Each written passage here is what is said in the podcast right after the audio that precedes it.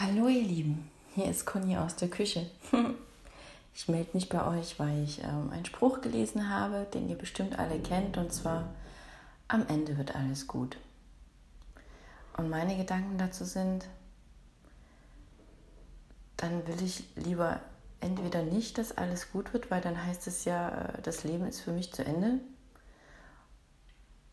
Beziehungsweise im Umkehrschluss, ich will nicht, dass es erst am Ende alles gut wird. Ich will ja jetzt schon alles gut haben.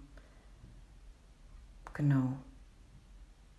Erklärt vielleicht bei manchen so einiges, wenn wir uns diesen Glaubenssatz hingeben, wenn wir tatsächlich das unbewusst übernommen haben, dass am Ende alles gut wird.